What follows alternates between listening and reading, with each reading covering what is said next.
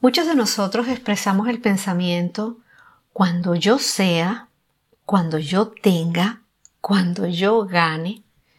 Es como si condicionáramos el disfrute de nuestra vida a lo que tenemos o vamos a tener. Este año, para el día de mi cumpleaños, me preparé porque dije voy a disfrutar este nuevo año y me dispuse a celebrarlo como yo quería celebrarlo, cerca al mar. Simplemente quería sentarme en una silla de playa, quedarme allí eh, relajada y mirar la inmensidad del amor de Dios. Disfrutar la arena, el agua, el cielo, la compañía. Y me sentí súper agradecida de poder hacerlo.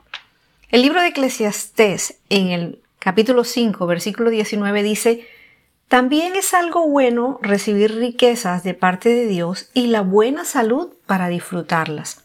Disfrutar del trabajo y aceptar lo que depara la vida son verdaderos regalos de Dios.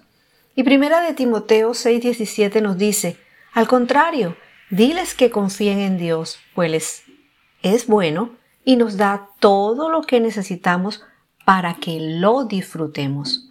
Ese es nuestro Dios. Tal vez en este momento las condiciones no sean perfectas para ti, pero la recomendación es disfruta lo que tienes.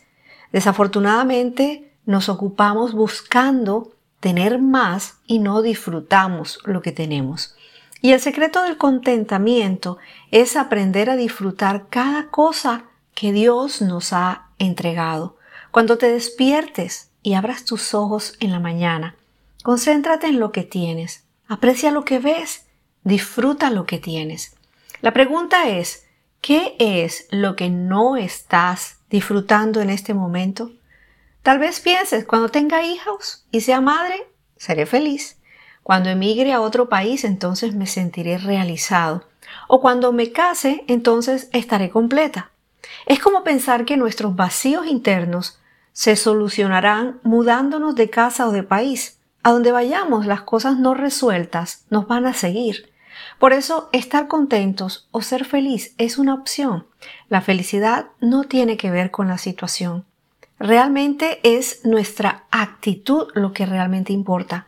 Hay personas que no disfrutan lo que tienen porque siempre quieren algo más y se la pasan mirando la cerca ajena. Por eso, escoge ser feliz con lo que Dios te ha dado y disfrútalo.